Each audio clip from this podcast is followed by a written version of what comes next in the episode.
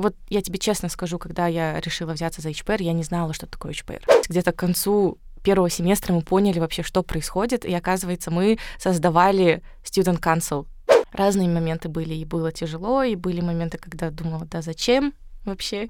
И мы уже, когда они приехали, мы уже знали, что мы выиграем. У нас об этом осведомляют людей, что есть такое понятие, как депрессия, да, а в других э, университетах, возможно, такие работы редко проводятся. Всем салем, с вами Бауржан, и это третий выпуск подкаста Q-Student. Как вы уже могли заметить, этот эпизод немного припозднился, но я обещаю, что впредь мы постараемся придерживаться частоты выходов, а именно раз в месяц. Так как это будет наш последний эпизод в этом году, хотелось бы пожелать вам в новом году достижения всех ваших целей и желаний. И пусть вам всегда сопутствует удача. Также, ребят, пожалуйста, не забываем делиться с родными и друзьями подкастом, ведь, возможно, кто-то сможет найти для себя какие-либо ответы, прислушиваясь к нашим гостям. А сегодня у нас первая девушка-гость на нашем подкасте — Лейла Ахметова. И в этом выпуске вы услышите про ее опыт в студенческом правительстве, также СГ Назарбаев университета, о том, чем занимаются СГ и как на самом деле отбираются люди в СГ, ее опыт в организации HPR 2019, который прошел этим летом в Астане. Кроме того, вы услышите про то, каким был ее процесс выбора специальности, о ее взгляде на депрессию, ментальном здоровье и походы к психологам. А также вы услышите о важности спорта и личной жизни во время обучения в университете. Итак, сегодня у нас в гостях студентка Назарбаев университета, а, бывший президент студенческого правительства, также организатор HPR 2019 года а, Лейла Ахметова. Hey. Лейла, спасибо, что пришла, и добро пожаловать на наш подкаст.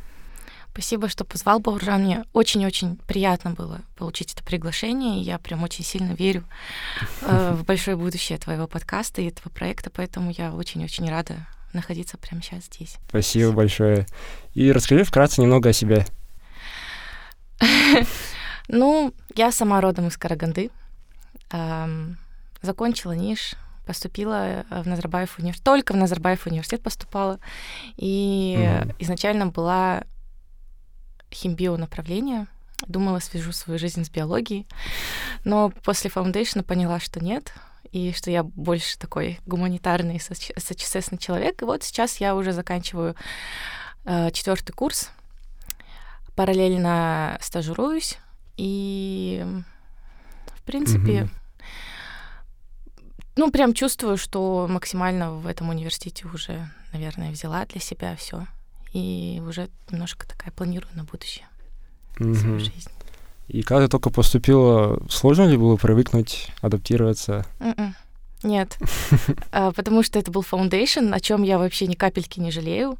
Я прям намеренно пошла именно на foundation, потому что знала, что это будет тот год, когда я смогу быть в таком более-менее расслабленном состоянии, параллельно учиться, привыкать к адаптироваться к учебе, к обучению на английском и так далее, но при этом э, это был такой год, когда столько нишевцев впервые тоже э, поступили mm-hmm. на Foundation, я имею в виду с тех нишев, их наверное, штук 8, которые открылись позже. И это прям был такой сквад нишевцев, и мне кажется, очень мало что поменялось именно в атмосфере. А mm-hmm. по обучению было немножко непривычно, но в целом э, я не чувствовал прям каких-то больших трудностей. Угу. И вообще я слышал, что когда ты училась еще в нише, у вас там тоже было что-то вроде школьного правительства. Что-то вроде, да. Но я не понимала еще, что это. Он назывался парламент, кажется, я честно даже не помню. У нас были прям выборы президентов и так далее, но это как-то у меня все в тумане, и мне кажется, я на тот момент даже не понимала, что это. Я просто ходила как староста своего класса, представляла интересы нашего потока, своего класса, но всю серьезность не понимала. Но если бы сейчас вернуться туда, наверное... Ну, я смотрю, слежу за новостями моей школы, моего ниша в Караганде. Ребята понимают, где они, которые там, и не знаю, возможно, потому что это только начиналось. Mm-hmm. И из-за этого, мне кажется, мы все до конца не понимали вообще, что происходит. Ну, на Но фаунде, да, ты на фаунде как бы тоже потом поступила в студсовет. Student Council, да. Да, да. И с чем это связано, типа, все твои а, вовлеченности в лидерские позиции? Um, Я, ну, такая вот я. Не знаю. Я еще когда была в школе, и я еще когда не знала, что я вообще поступлю в Назарбаев университет, результаты экзаменов еще не вышли. Я очень mm-hmm. сильно хотела в студенческое правительство и очень сильно хотела волонтерс клаб. И я писала на тот момент Нурситу Курмантаева, который был, кажется, на втором курсе тогда, и он был в студенческом правительстве где-то крутился и был mm-hmm. президентом Volunteers Club на тот момент. Я писал, здравствуйте, Нурсиит, я вот, возможно, буду учиться, как мне попасть вот в эти организации. И он мне там наставлял, говорил, надо себя проявлять и так далее. Возможно, это как-то эм, подтолкнуло меня на фаундейшене вступить в Student Council и как-то репрезентить эм, голоса студентов фаунда, но ну, наверное, это больше просто внутренние такие какие-то качества мои, которые не позволяли мне, ну, не знаю как, в среднячке таком двигаться и как-то заставляли меня постоянно идти чуть-чуть дальше. Mm-hmm. То есть ты про это все знала до поступления, да, еще обучая в школе? Да, я интересовалась, есть ли такое или нет, и если есть, то я туда хотела. И потом увидела, что есть. А что вообще было вот на фаунде? Большинство студентов, они просто не понимают, чем занимается студсовет и вообще SG. Ну, на фаунде, блин, я тоже до конца не понимала, что, что происходит в Council, потому что наш именно год foundation а, это был год, когда сменилась программа. То есть, когда университет э, закончил э, свою работу с UCL, и перешел на Warwick. И очень многое поменялось, я так поняла, потому что то, что нам рассказывали ребята, вообще отличалось от того, что экспериментили мы. Но эм, нас пригласили как репрезентативов своих групп на фаундейшене. Mm-hmm. И я думаю, ну я, в принципе, была кажется, лидером у себя в группе. И я думала, ну почему нет? И мы думали, что мы будем, ну лично я думала, что мы будем просто проводить какие-то опросы, собирать какой-то фидбэк и презентовать перед администрацией фаунда. Ага. А потом как-то со временем, вот у нас было человек 10, наверное, нам говорят, создавайте устав, эм, планируйте там какие-то мероприятия, какие-то программы, и мы такие, ват. И оказалось, где-то к концу первого семестра мы поняли вообще, что происходит, и оказывается, мы создавали Student Council, который сейчас вот активно работает. И вот до конца первого курса мы особо не понимали, а на втором курсе ну, там чуть-чуть фейлились немножко, и потом поняли вообще, что мы делали, делали, какие ошибки мы совершали, и вообще как надо двигаться, и вот во втором семестре уже проводили разные ивенты. Ну, мне кажется, наши фаундеры нашего потока примерно понимали, чем мы занимаемся. Mm-hmm. Вот. А студенческое правительство, Тут, наверное, лучше сказать, кто хочет, тот поймет, чем занимается студенческое правительство, кто в этом не хочет а, в это не хочет как-то увлекаться, этим интересоваться, тот, в принципе, и не будет замечать, наверное, и не будет понимать. Но это то, что я заметила за эти четыре года. Окей, okay, а получается, до вас э, на фаунде не было, да, студенческого консула? Он как будто был, но, кажется, он не работал, ну, его прям вот не было э, именно в том формате, в каком он сейчас. Что-то похожее было, кажется, наподобие того, что сейчас есть в школах, там SHS Student Council или SST Student Council. А, мы были первыми, кто вот прям конкретно создали kind of official uh, Student Council, свои какие-то regulations, и кто вот прям активно работал, Касымхан тогда был, mm-hmm. um, и Лесли Прайс еще тогда была, если кто ее помнит, и вот мы активно работали с ними. И, ну, как бы он был, но э, мне кажется, в нашем году он вот осознал, чем должен заниматься. Давай тогда начнем говорить про СГ, студенческое ну, правительство. Ты на первом курсе, да, еще вступила туда? Да. Именно в Student Rights Committee? Да. Я так хотела туда. На первом курсе пришла, а, пришло письмо что это министерство, этот комитет набирает людей, и я сразу вообще не, не раздумываясь туда отправила свое, кажется, CV, что-то написала там. Mm-hmm. И на тот момент глава этого комитета ЕСУИ, он особо не парился, и он просто взял всех, кто подал. Mm-hmm. Никаких интервью не было, вообще ничего. Он просто взял всех, разделил нас на группы и давал задания. Ну, что было тоже очень круто, потому что как-то ты начал, ну, я начала больше вовлекаться вообще, оказывается, что происходит в университете, какие проблемы у нас есть. И постепенно, постепенно вот росла потом до министра. Вот. Но это было очень интересно. Вообще это прям, наверное, одно из тех вещей тоже, о чем я вообще не жалею в своей жизни, это Student Rights Committee. Моя гордость.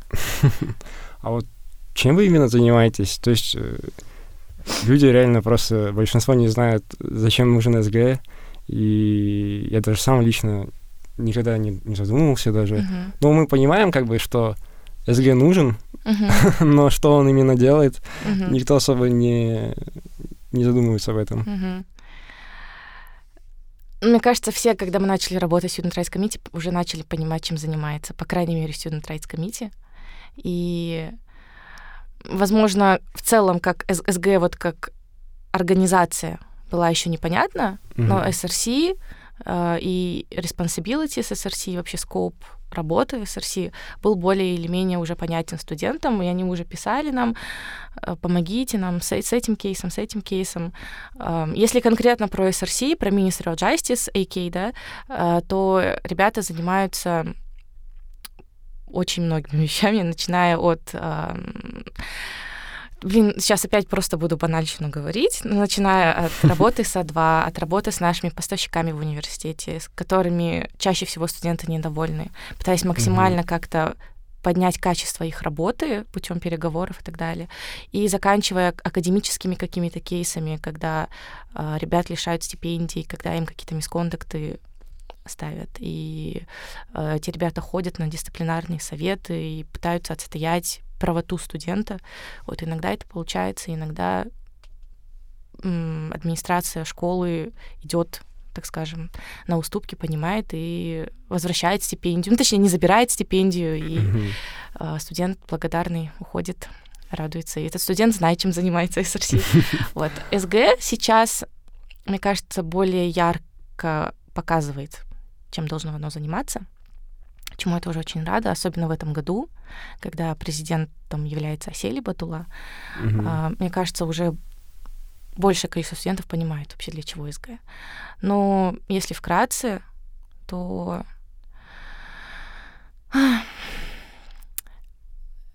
СГ — это организация, которая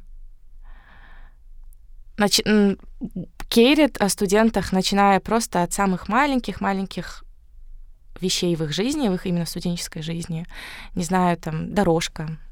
Э, Да, пусть она не получается пока, но Мгм. мы об этом помним, и мы над этим работаем, да. Дорожка, там, цены или еще что-то, и заканчивая стипендиями. Э, То есть мы были вовлечены, старались как-то повлиять на то, чтобы там студентам увеличили стипендии, например. Начиная Мгм. э, от мелких, заканчивая прям очень крупными вещами, которые касаются в целом студенческой жизни, как академической части, так и социальной части, то есть и ивенты, и антиплагиаризм sessions, да, какие-то, то, что профессора хотят, и в спортивной жизни участвуем, поднимаем процентаж эм, людей, которые в спорт идут. То есть СГ — это как эм, организация, которая пытается максимально-максимально во всех, во всех, во всех сферах э, студенческой жизни чуть-чуть, чуть-чуть улучшить положение студента и его ощущения вообще в университете. Мгм. Ну, ты была президентом примерно год, да? Мгм. И какие, по-твоему, ты знаешь сама мифы про СГ от студентов именно обычных, которые не состоят в СГ? Потому что вообще в атриуме везде обычно я вижу только недовольство. Ну да. Ну, А, люди жалуются, когда... ну, люди в, целом ам, что-то пишут в Атриум, чтобы пожаловаться. Очень редко люди пишут «спасибо». Очень редко люди пишут в Атриум, чтобы сказать что-то хорошее. Чаще всего это ам, именно такие посты, поэтому бросается в глаза. Ну, что СГ не работает, это, наверное, миф номер один, который всегда обижал нас. Ребята, которые не видят работу СГ, пишут, что СГ не работает. Когда мы такие сидим ночами э, на двух, трех, четырех часовых собраниях, пытаемся там какие-то вещи продумать. И что у нас все по блату, тоже не так.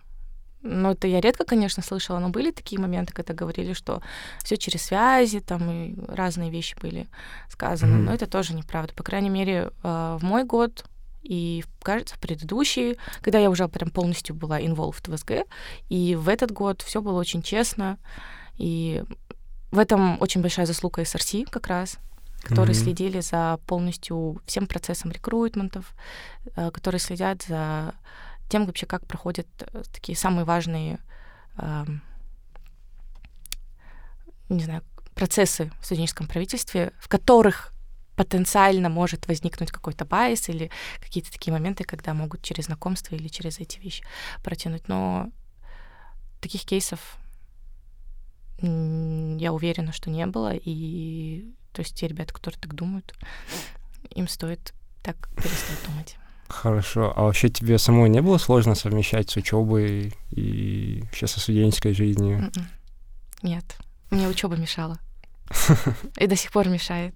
Я поняла, что моим самым большим, мо- моей самой большой трудностью была, было не СГ, не ＨPR, ничего, а вот именно учеба, которая Мгм. мешала мне полностью вкладываться в то, чем я занимаюсь э, в социальной такой сфере своей жизни. Ну, конечно, это влияло. У меня самый высокий GPA был на первом курсе, в первом семестре. Но, но я вообще, опять же, э, не думаю, что в этом вина именно эм, студенческого правительства или HPR или еще чего-то. Мгм. Я осознанно ставила приоритеты и осознанно выбирала СГ и выбирала HPR, а не учебу. Ну тогда давай поговорим про HPR. Это уже было, когда тебя только избрали в президентский пост, и примерно в мае, да, вы начали этим в заниматься? июне. Ну, в- да, лучше сказать в июле, в конце июня, в начале июля. И как вообще все началось? Началось все со звонка. А, Мне позвонила одна моя знакомая и спросила, ты знаешь, что такое HPR? Мгм. А я, честно сказать, почти не знала, что такое HPR. Я говорю, нет. Она такая, не хочешь, это такая конференция, не хочешь ее провести у нас в университете? И я чуть-чуть заинтересовалась, потому что, мне кажется, во мне вот этот вот эм, вот это качество, которое хочет челленджи постоянно Мгм. на себя брать, оно заставило меня пойти на эту встречу и узнать, что же такое HPR. И был один парень, Рафаэль, он не наш студент, не, эм, не аламник, но он просто человек, который, он уже работает, к- человек, который съездил в 2015 году, кажется, на HPR, и который очень вдохновился этой идеей. Мгм. А, И он, оказывается, в 12 ой, когда Даурен Лисхан был президентом, вот в этом году он предлагал Даурену Лисхану, и они создали уже э, заявку, они ее уже отправили, просто, к сожалению, не смогли стать победителями, и не смогли провести в Казахстане. И вот, и он чуть-чуть, видимо, отошел от этого удара, так скажем, и опять такой, давайте еще раз попробуем. Объяснили всю концепцию, и я, в принципе, подумала, почему нет. Это было бы очень здорово, и все, и мы начали работать, я начала потихоньку-потихоньку набирать людей. И следующим этапом было просто убедить администрацию, что нам это надо. И все, если бы администрация согласилась, то уже было бы намного проще бы нам работать. Вот. И вообще можешь разъяснить слушателям, что такое HPR? Да, конечно. HPR. Эм, Это Гарвардская конференция, эм, которая нацелена на то, чтобы обсуждать самые актуальные, самые животрепещущие вопросы именно в рамках эм, азиатского региона, эм, Asia, Asia Pacific. Эм, Приезжают вообще две конференции HPR. Одна в Гарварде проходит в феврале, Мгм. Туда приезжает примерно человек 300 участников. И вторая конференция в год проходит в августе э, в одной из азиатских стран. Вот в этом году она была здесь у нас. Приезжает примерно около 500 участников. Мгм. А, Это делегаты с абсолютно разных точек планеты. Это делегаты, которые не просто захотели приехать и приехали, делегаты, которые проходили определенный отбор. Это очень талантливые ребята. Я сама, когда проводила разные интервью с ними, когда встречалась во время конференции, я была в таком шоке, потому что это настолько proactive ребята, Мгм. у которых за плечами куча стажировок, они могут быть моими ровесниками, но у них такой experience. Мы такие сидели и слушали и думали, неужели такое реально существует? Вот, так что это очень талантливые ребята, очень умные, очень развитые. Это мероприятие, куда приезжает более 50 спикеров. Наши местные были, были э, спикеры с Средней, Центральной Азии, наши соседи, были спикеры из-за рубежа. И еще очень что здорово в этой конференции, что один из дней это полностью день кейс-чемпионата.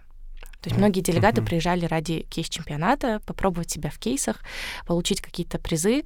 То есть у нас целый день четвертый был на площадке МФЦ кейс-чемпионатом Impact Challenge. И шесть наших компаний-партнеров предоставили свои кейсы, и потом впоследствии победители получили различные эм, там ужины, обеды с руководством, эм, какие-то гаджеты в качестве подарков классные или возможности стажировок обучение. Ага. Да, так что такая вот конференция пятидневная, очень масштабная. И для Казахстана впервые еще имя Гарвард, наверное, очень ценное в этом году было. Ну, в организации там, кажется, участвовали в основном э, студенты с э, студенческого правительства, да? Нет. Вот тоже, вот, возможно, это миф, но нет, это два абсолютно разных, две абсолютно разные команды, которые работали вообще независимо друг от друга. То есть отдельно была команда студенческого правительства, отдельно HPR. В HPR 28 человек у нас было, и 8 департаментов разно, разных направлений. И это были ребята, начиная с... Эм, ну, в этом году уже с первого курса, и, вот, точнее, в прошлом году с первого курса, и заканчивая вот нами, четверышами. Это не были ребята со студенческого правительства, там, может быть, только 2-3 человека пересекались, и все. Угу. В целом это совсем другие люди. И как у вас проходил отбор на команду? А, первых пять человек я э, зарекрутила еще в начале июля основных директоров департаментов, основных директоров основных департаментов. И дальше, когда мы уже потихоньку раскачивались, и когда университет нас поддержал, и когда мы поняли, что нам опять нужны люди, мы постепенно делали опять рекрутменты, каждый для своего департамента. Mm-hmm. И в феврале ну, в конце января, начале февраля, когда мы узнали, что мы выиграли, и что все-таки здесь будет проходить у нас конференция, мы уже сделали такой большой рекрутмент, где полностью добрали уже оставшиеся, эм, оставшихся людей, чтобы 28 человек получилось. Угу. А что нужно было вообще, чтобы выиграть? То есть там ведь э, были еще японские университеты, да, да с Китая? Да, да. Ты очень хорошо, хороший research сделал. Да, ну. а, было около семи или восьми стран, которые mm-hmm. также подавали заявку на участие э, в этом конкурсе. Нужно было подготовить bid book. Это такая книжечка, в которой ты пишешь все, начиная от вообще, что такое Казахстан, mm-hmm. что такое Нур-Султан Астана, да, то есть город, ну, Астана на тот момент, в котором э, будет проходить потенциальный HPR, университет-партнер, на платформе котором будем проводить эту конференцию, и половина этой, этого битбука должно быть полностью видение конференции. То есть мы уже выбрали тему, мы примерно составили список потенциальных спикеров, мы примерно рассчитали бюджет, мы примерно нашли потенциальных спонсоров, мы получили кучу писем поддержки от разных компаний, которые могли нас поддержать. Ну, в этом письме сказали, что нас поддержат, что предполагало, что они могут и финансово нас поддержать, и просто in-kind support, может быть, спикерами или еще чем-то, что очень тоже повлияло на выбор Гарварда, так как им очень важно, чтобы не только студенты хотели, но и вокруг организации и университет все тоже поддерживали эту идею, чтобы потом они не выбрали нас, и оказалось, mm-hmm. что здесь никому это и не нужно, и денег у нас нет, а, чтобы вот такого не было. То есть мы все, все, все прикладывали максимально. Вот. И вот эта заявка и видео. Mm-hmm. С видео нам помогли ребята с Perceptions, Шутан, э, в частности, и отправили в конце ноября, и вот ждали ответа. Потом в январе узнали, что мы попали в финал. В этом году это для основного HPR комитета было тоже что-то новое, они решили сделать финал. То есть, когда две команды попадают в этот финал, и они прям едут в эти две страны, угу. и прям на своем опыте смотрят вообще, что это такое, как там, какие там условия, какие там люди. И вот, и мы попали в финал с городом Шанхай. И мы когда узнали, что там город Шанхай, мы такие... Мы ходили, когда к своим ну, даже к администрации университета, каким-то партнерам, и такие, вот мы в финале с городом Шанхай, и они такие, ну, Шанхаю не стыдно проиграть. Но мы верили, что мы выиграем. Гарвард съездил сначала в Шанхай, потом к нам. И мы уже, когда они приехали, мы уже знали, что мы выиграем. Я говорила, нам надо попасть в финал, и они приедут, и мы точно выиграем, потому что энергетика, которую казахи, мне кажется, излучают, эм, она вообще несравнима. Это я уже а, понимаю ну, из своего опыта, потому что часто сталкивалась. AUA, например, Asian Universities Alliance тоже проводили. То есть иностранцы, иностранцам очень нравится наш менталитет, и я прям была уверена, что мы их очаруем.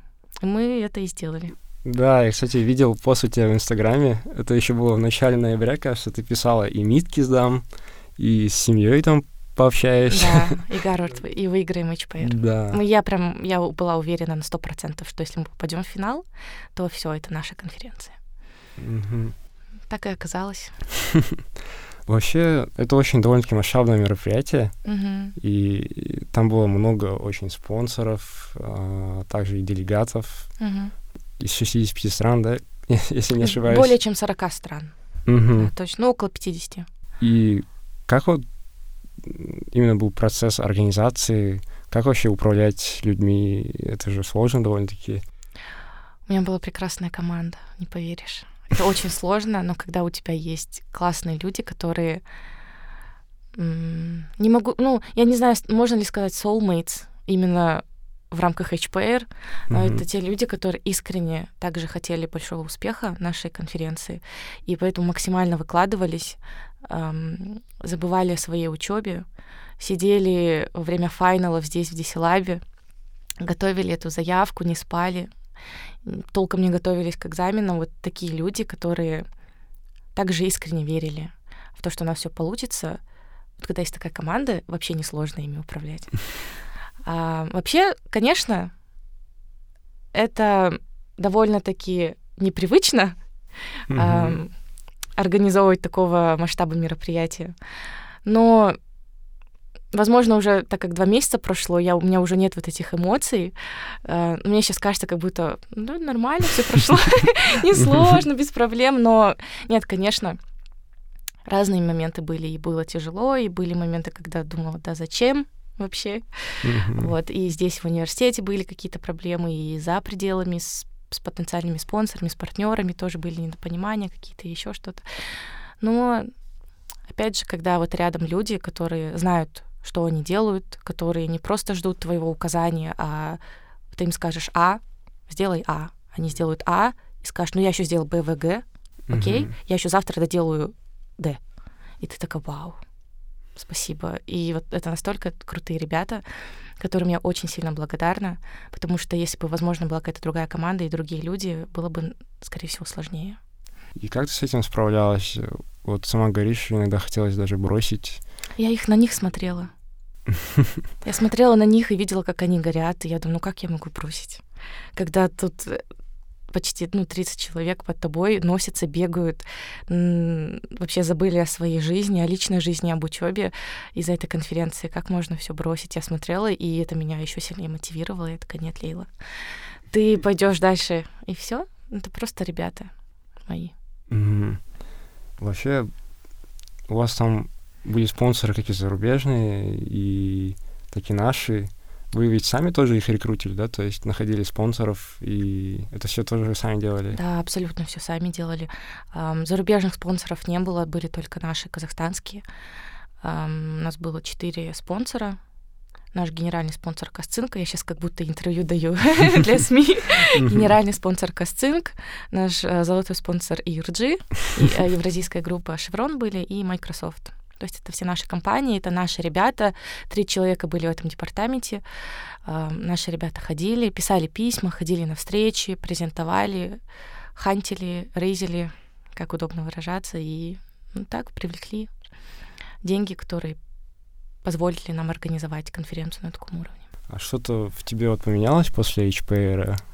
Именно внутреннее? Мне кажется, столько всего поменялось, что даже сейчас я не смогу сказать, что именно, мне кажется, у меня вообще мировоззрение в целом поменялось. Но я очень много узнала о том, как... Эм, очень много узнала о внешнем мире, так скажем.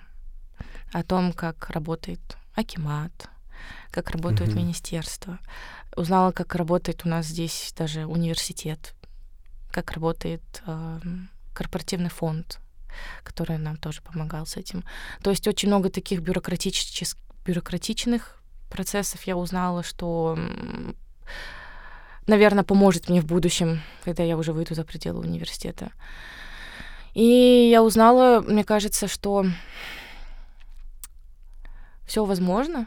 Наверное, это самое важное было, что, что я поняла, что то, что когда-то тебе казалось... То вот я тебе честно скажу, когда я решила взяться за HPR, я не знала, что такое HPR. Я набрала mm-hmm. ребят, я пришла на первое собрание с ними, со своей командой. Я говорю, ребята, мы будем организовывать HPR-конференцию, но я не знаю, что такое HPR-конференция.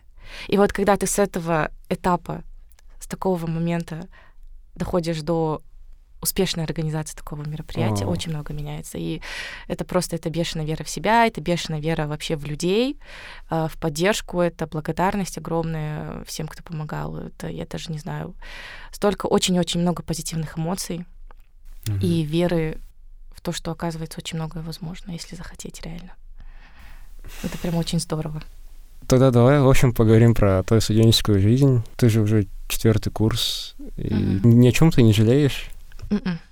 Нет. Ну, может быть, учиться нужно было лучше. Каждый раз в конце семестра жалею об этом, но глобально нет. А у тебя не было проблем вот с выбором мейджора? Да, конечно. Я вообще человек, который до сих пор, наверное, не знает, чем он хочет заниматься. Поступила я на химбио, потому что я, наверное, закончила просто ниш химбио. И у меня родители очень-очень сильно хотели, чтобы я ушла в какую-то такую научную сферу. Мама mm. представляла меня генетиком, такая вся в халате, в лаборатории. Я сама верила, что я действительно в будущем буду так жить. Потом я поняла, что нет, это не мое. Я не знала, куда податься. После фаунда у меня были такие... Э, ну, то есть я могла, и, по идее, в инженерию пойти, и в SST в любое направление пойти, в SHSS. Но я подумала, что я люблю. Я люблю говорить, я люблю э, ну, менеджить, да, что-то руководить. Думаю, пойду я в SHSS. Не знаю, вот такая логика у меня была. Хотела сделать double major в экономике, в политологии, потому что, а, опять же, не потому что я люблю что-то из этого, просто потому что я не пропаду с дипломом, если у меня будет либо экономика, либо политология, и я наверняка где-то устроюсь. Вот такая логика у меня была. Но я сейчас заканчиваю по специальности экономика, и не скажу, что это прям то, что мне нравится, и не скажу, что я прям с этим свяжу свою жизнь. Скорее всего, нет. Ну, то есть у меня до сих пор вот эти недопонимания вообще, чего я хочу от жизни. И, ну, я не жалею, опять же, что я выбрала экономику. Mm-hmm. Много знаний дала, много терпения, там, таких вот качеств, спокойствия усилила мое. Но сложность, наверное, до сих пор.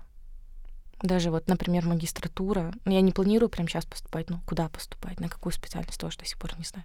Поэтому mm-hmm. я думаю, пока я поработаю, поработаю, узнаю, что вообще существует в этом мире. И если найду то, чем мне будет нравиться заниматься, вот тогда и пойду дальше учиться. Mm-hmm. И какие вообще, по-твоему, ошибки совершают большинство студентов? Ну, я часто люблю говорить, что было бы здорово, если бы студенты не только учились, но и вот занимались чем-то помимо учебы, какими-то social activities, потому что это готовит немножко к, к жизни за пределами университета. Uh-huh. Но опять же, если студент, ну, если ему нравится учиться, и он будущий профессор, он будущий PhD в, в разных сферах, то почему нет? Как бы пусть учится, конечно. Но мне кажется, что именно социализироваться и mm-hmm. пробовать себя в разных направлениях, пробовать себя в разных позициях. Это очень важно именно сейчас в университете, пока есть эти возможности. Потому что потом, когда мы его закончим, нам будет не до этого. Нам надо будет думать о том, как нам дальше жить, зарабатывать, семья, не семья. Поэтому сейчас, пока есть прям куча возможностей, есть время, мне кажется, надо пробовать просто себя максимально во всех сферах. Откуда ты знаешь, может быть, ты классный маркетолог? Mm-hmm. Ты учишься на биологии, а ты классный маркетолог, и, может быть, да ну нафиг эту биологию, я пойду лучше в маркетинг и буду зарабатывать на этом деньги. И ты об этом не узнаешь, если ты будешь просто сидеть и готовиться к лапкам и ко всяким mm-hmm. миткам по биологии и так далее. То есть мой совет — это, если есть время, если есть возможность, то выходить из э, вот этого кокона учебы и максимально социализироваться. А, вообще в нашем университете студенты, они более э, такие склонные к депрессии, что ли. Наверное... Возможно. Да, ты сама замечала. И у нас еще даже походы к канцлерам, да, то есть к психологам, uh-huh. они всегда на неделю вперед забиты. Uh-huh. Вот, и ты сама никогда не пользовалась? Очень хотела каждый раз, uh-huh. но никогда не пользовалась, потому что, возможно, так неправильно, если кто-то будет слушать возможно, кто-то меня осудит, но я всегда думала, блин, а если вот я сейчас пойду про какие-то свои проблемы, с которыми я по-любому справлюсь, uh-huh. пойду поноюсь, а в это время, например, человек, которому больше нужна эта помощь, он пропустит э, этот момент и как-то это повлияет на него в плохом смысле. И я каждый раз открывала эту, эту табличку и такая, блин, записаться, не записаться, и думаю, нет, ничего страшного. И вот. Но очень хотела, мне очень и любопытно, и в какие-то моменты было прям казалось, что нужно, но не так сильно прям. Все равно я верила, что ладно, это пройдет. Ну, проходило, в принципе. Ну, знаешь, что мне кажется? Мне кажется, у нас эм, не так прям много депрессии, у нас просто люди об этом могут открыто говорить и могут открыто ходить к психологам. Просто если, возможно, сравнить с другими университетами, эм, они же чуть, чуть более консервативны, mm-hmm. а в чуть более консервативном обществе у нас в Казахстане немножко не прям так принято открыто говорить о том, что у тебя депрессия, стресс, о том, что ты ходишь к психологу. У нас это здорово, у нас это поощряется. Ходи, лечись. Психологическое здоровье очень важно. А в каких-то других учебных заведениях, возможно, это будет, наоборот, по-другому восприниматься. Mm-hmm. Поэтому, возможно, либо кто-то скрывает, либо кто-то даже не понимает, что у него есть, что у него депрессия или какие-то такие тяжелые периоды в жизни, потому что э, у нас этому еще учат, у нас об этом осведомляют людей, что есть такое понятие, как депрессия, да, mm-hmm. а в других э, университетах, возможно, такие работы редко проводятся. И это очень здорово, что у нас именно такая культура, которая mm-hmm. позволяет людям не стесняться и позволяет людям открыто и спокойно получать помощь, которая им нужна. Mm-hmm. А лично для тебя вот депрессия она существует? То есть многие думают, что это еще либо лень просто, да, есть у меня такие мысли тоже в голове иногда бывают. Но я, ну, я верю, конечно, что она есть. Это... Но я не верю, что она у многих людей, потому что для меня депрессия — это что-то прям очень-очень ужасное. Это прям... Эм... То есть если у тебя просто нет настроения несколько дней, и тебе хочется лежать ничего не делать, это можно по-разному назвать, да? Хандра, апатия да. там, или еще что-то. А депрессия — это... Это же когда вот прям человеку вообще даже сил нет встать, когда у него просто настолько все отключается, что mm-hmm. он даже не проверяет телефон, не смотрит, кто ему там, ну, он забивает на родителей, вообще на все, все, все. Мне кажется, это уже прям очень тяжелое состояние. Я в это верю, что такое бывает. Mm-hmm. Конечно. То есть ты не думаешь... я не думаю, что это прям так часто mm-hmm. и прям развито. Мне кажется, люди немножко путают. Это модно просто чуть-чуть еще говорить, что у меня депрессия, у меня там то, это. Вот. Но и, иногда это от лени. У меня иногда самой я просто ничего не хочу делать, и я такая, хм, а что если у меня депрессия? Я и такая прохожу тесты, они мне говорят, да, у тебя нет депрессии. И вот, ну, как бы, мне кажется, у всех индивидуально, но, конечно, она существует, с этим надо всегда бороться, если вдруг какие-то признаки есть. А у тебя у самой когда был вот самый тяжелый момент в универе? А, не знаю даже, что такое тяжелый момент в универе. Ну, когда HPR закончился, я была несколько, ну, где-то месяц, наверное, в очень подвешенном состоянии. Я не могла... Он, зак... он же проходил, когда учеба была. Mm-hmm. И я выпала из учебы первый, вообще в августе. И я еще также стажируюсь, то есть я работаю, и я выпала с работы. И вот я была в таком подвешенном состоянии, когда у меня закончилось студенческое правительство, то, чем я три года занималась, когда у меня закончился HPR, то, чем я год прям вообще жила этим, когда я не могу влиться в учебу и вообще понять, что происходит у меня сейчас э, в академическом плане. Я не могу влиться в работу, и мне очень стыдно, потому что я пропустила там две или три недели, и от меня люди ждут уже каких-то результатов. Возможно, это было тяжеловато, но я вот так же 3-4 дня, наверное, лежала, ничего не хотела делать. Но постепенно-постепенно заставляешь себя, вливаешься. Вот. Ну, обычно справляешься с такими моментами, просто достаточно мне лично выговориться. Mm-hmm. И там поплакать немножко, не знаю, покушать что-нибудь. То есть такие типичные способы выхода из таких состояний. И все легче становится потом.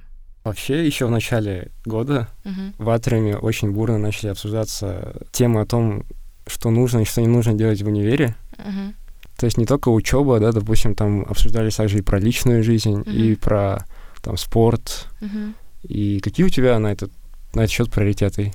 Там потому что в основном все посты были от лица четверокурсников, и они были адресованы так, как будто это как советы для фрешев. Да? Не знаю, я пропустила, наверное, этот момент. Ну вот, мой главный совет — это социализироваться. Но опять же, я не говорю, что это все должны делать. Это те, у кого есть на это время, и те, кто примерно видит, что у него есть потенциал какой-то, то это прям будет очень здорово. То есть не бояться ничего. Самое главное — идти, пытаться, пробовать. Спортом заниматься, конечно. Говорю я э, с порванными связками в колене. Вот. Но ну, я не человек спорта. Поэтому я мало что могу об этом сказать, но я бы очень хотела, чтобы я занималась спортом. Но у меня всегда так получается, что не находится времени. Возможно, это тоже лень. Вот, но спортом заниматься нужно, тем более, когда такие условия и такие возможности. Но учеба должна быть Э, в начале приоритетов это в любом случае. То есть вот что я сейчас сказала, что я подзабивала на учебу, и в приоритетах у меня было выше всегда студенческое правительство, ИЧПР там или еще что-то. Мне кажется, это неправильно. То есть я не хочу, чтобы сейчас кто-то услышал и такой, ай, ладно, пофиг, вот Лейла же нормально все сделала и закончила и так далее. Как бы у меня по учебе зато потом бессонные ночи, и я прям мучаюсь, бешусь, и думаю, зачем я вообще так делала весь семестр. Ну, то есть на учебу вообще не нужно забивать, потихоньку-потихоньку лучше учиться, чем все на последний момент откладывать. Говорю я себе в начале каждого семестра. Вот. Ну, личная жизнь, она личная у каждого. Там как получится вообще. Ну, конечно, нужно все просто правильно время свое распределять и не уходить в личную жизнь, а уметь это все совмещать. Но это просто навык такой, это качество, которое нужно вместе со временем, с практикой отрабатывать, когда ты пытаешься совмещать разные-разные сферы своей жизни, потому что и в будущем у нас будут семьи, и будет работа, и будет еще что-то возможно. И это все нужно будет совмещать, поэтому отказываться от личной жизни я не советую потому что личная жизнь и отношения это все уже это же здорово, и это тоже своего рода опыт, и это тоже своего рода дополнительные положительные, надеюсь, чаще всего эмоции и mm-hmm.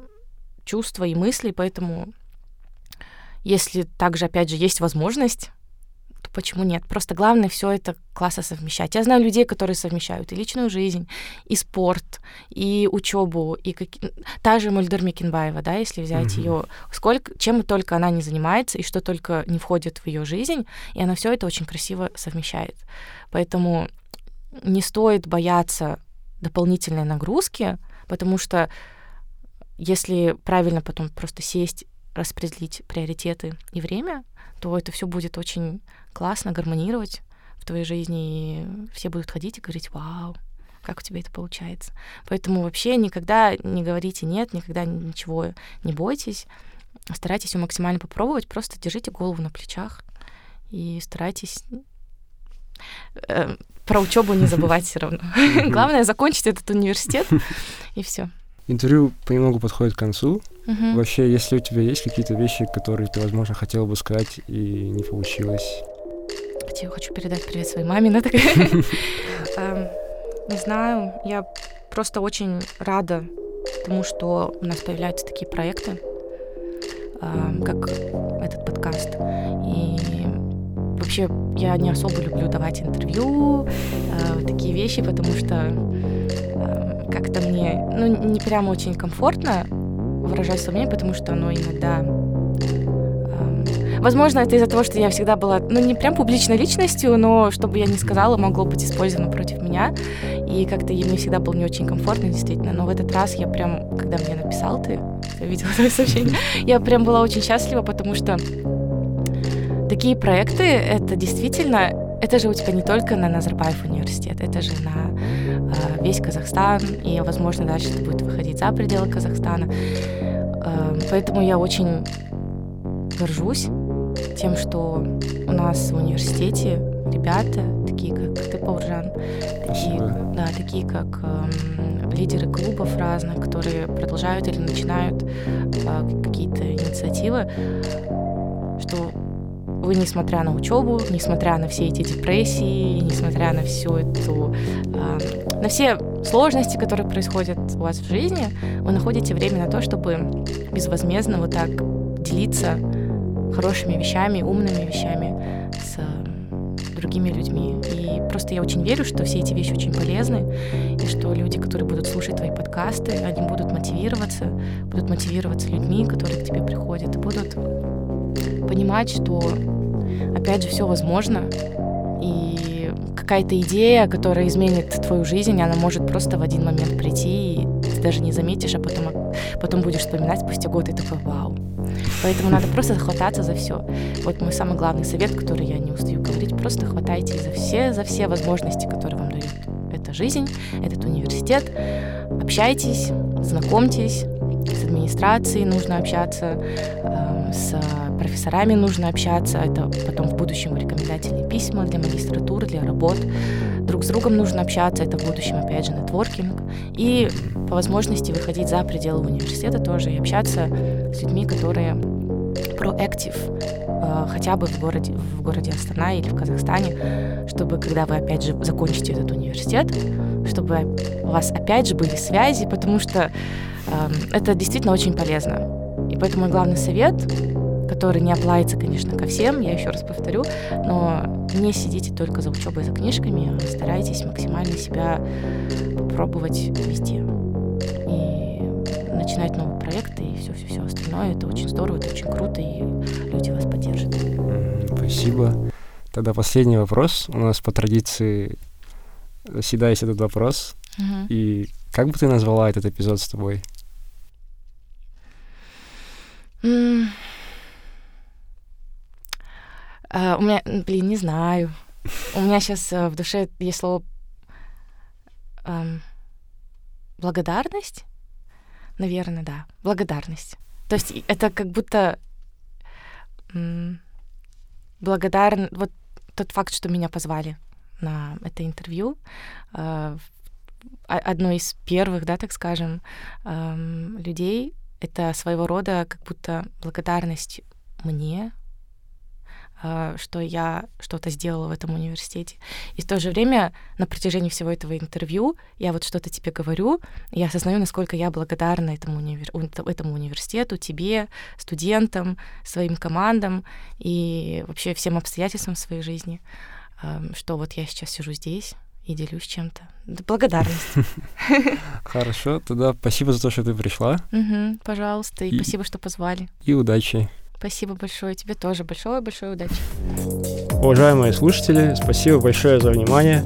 Если же вам понравился наш подкаст, можете подписаться на наши каналы в Инстаграме, Телеграме и ВКонтакте. Всем пока!